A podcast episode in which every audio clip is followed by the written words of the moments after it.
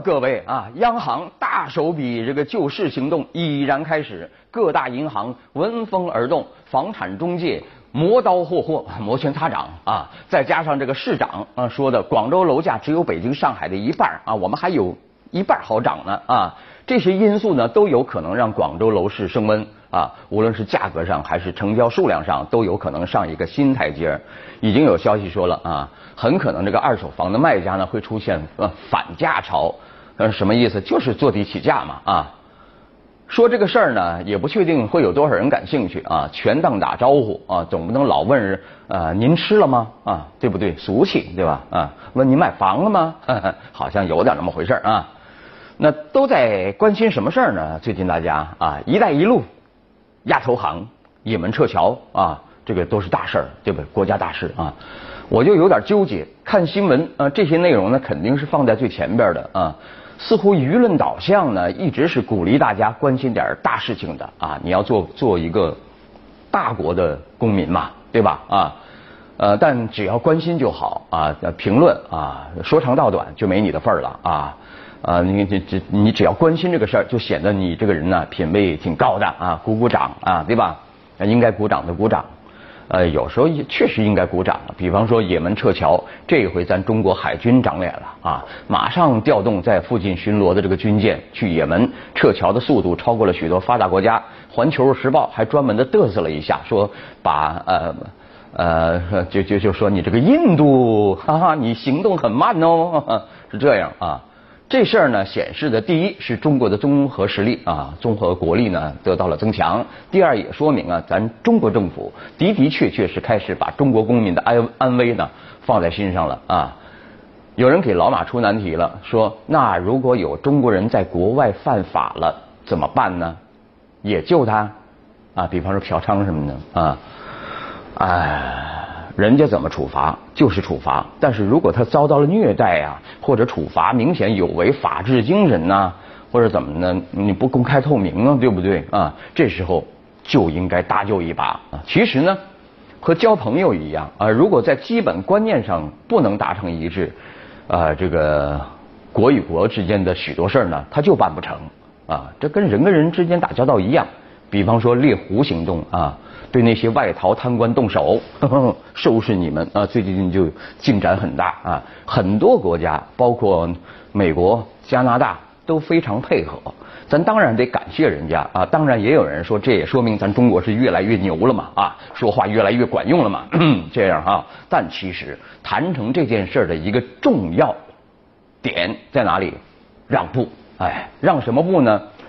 把这些个人抓回来以后呢？你还得保证司法公正啊，还得向老美、向加拿大交代，我没怎么虐待他啊。呃，还有重要的一条呢，是不能判死刑啊。又有人不能理解了，我们家自己的事儿你管得着吗？其实你看啊，我还要打比方，就算是一只狗吧，从你家里跑出去，刚出门就被邻居啪打死了，你这是什么心情啊？对吧？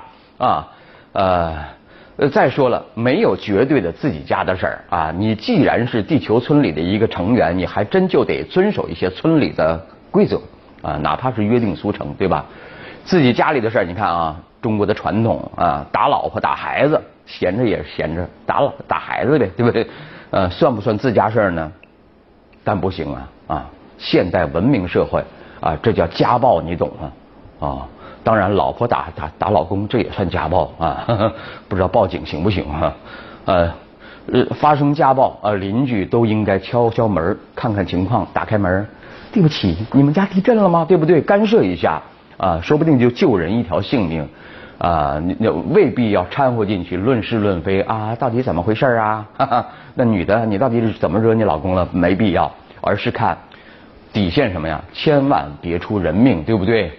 那今天看新闻不是就就有一条吗？有一位妈妈怀疑五岁的孩子偷了钱了，于是好一番打呀，把棍子都打折了啊！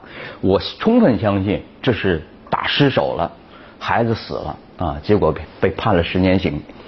如果我说如果啊，在实施殴打的时候，孩子不哇哇哭吗？啊，有人去干涉一下，别打了，什么错？你不能这样打孩子，对不对啊？那么一个小生命不就不会夭折了吗？对不对？这件事儿还有一个重要提示是什么呀？为什么咱中国人不重视个人的申辩权利呢？比方说，警察说了你干了什么，你就干什么了，他们组织起证据来，so easy，对不对？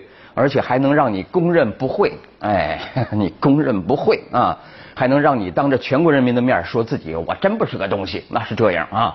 想来从孩子的时候呢就已经是这样了。那个打死孩子的妈，她为什么就不相信自己五岁孩子的申辩呢？我没有偷钱，为什么要严刑拷打呢？啊，各位，小时候如果有类似的经历的啊，有大人不相信你申辩的这个情况的，举个手我看看，认真点，举个手，我能看到的啊。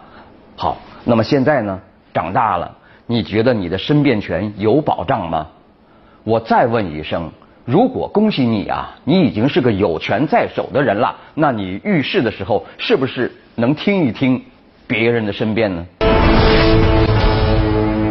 呃，老马这个业务能力呢有限啊，有时候呃这个网上爆出来的这个呃新鲜话题啊，这个接收不到啊，所以要补课。我了解了一下啊，这个郭文贵 已经炒得沸沸扬扬了啊，媒体透露出来的这个官商政商勾结，甚至动用公权力为企业谋利的事迹啊，事情啊，确实是触目惊心。呃，郭文贵郭某人的发家经过，其实并不是没有媒体提出了呃提出过质疑，老马还有印象。新京报啊，找这个摩根大厦啊，就是那个挺怪的那个楼啊，现在的盘古大厦出现土地纠纷案时就关注，后来呢，它不顶层顶楼违章建筑四合院嘛，也进行过舆论监督，但是呃，却遭到谁的呃不正常干预呢？非主管部门的不正常干预，谁是非主管部门呢？啊？就是跟这个房地产没关系的，跟土地没关系的，那是哪些主管部门啊？啊，有关方面甚至打着国家安全的幌子，派人呃持公函来威胁啊，威胁成功啊！多少年过去，现在终于可以评论一下了啊！不正常干预舆论监督，必然养虎遗患。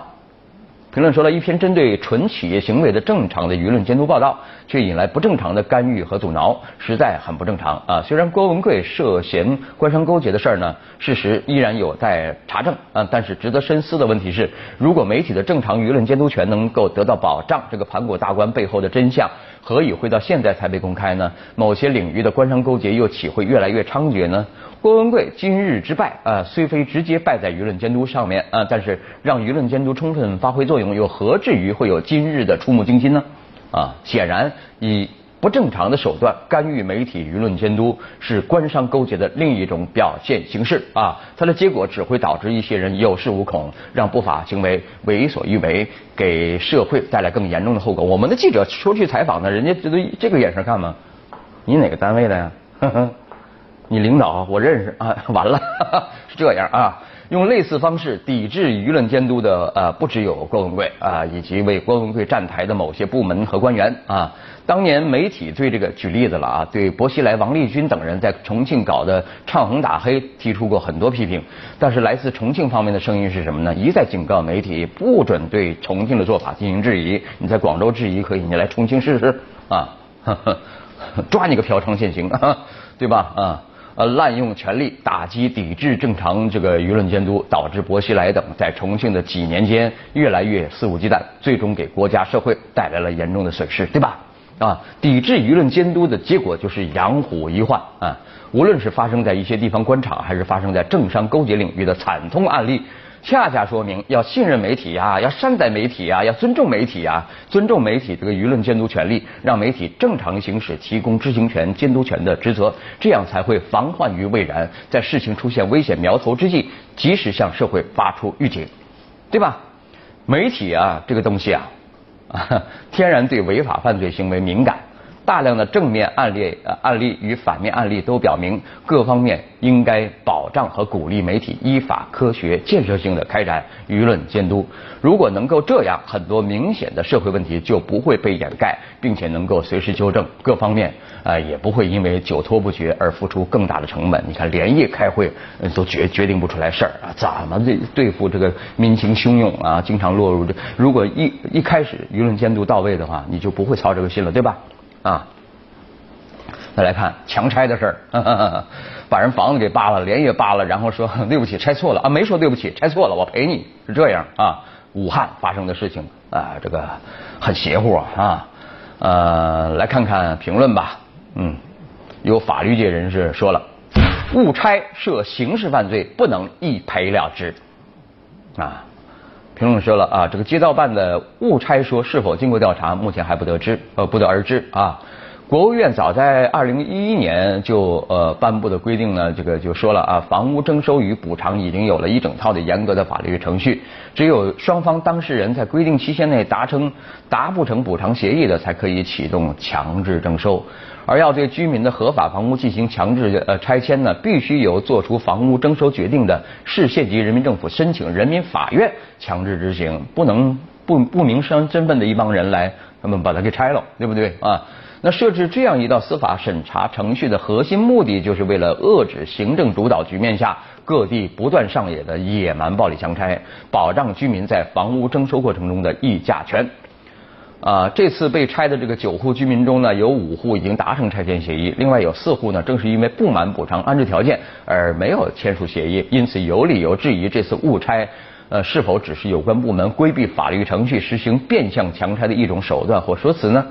如果类似武汉这个误拆一旦发展成强制呃拆迁的新变种，那么国务院这个规定呢就被架空了，活活架空了啊啊！房屋呃呃强拆乱象很可能会呃换个马甲卷土重来啊！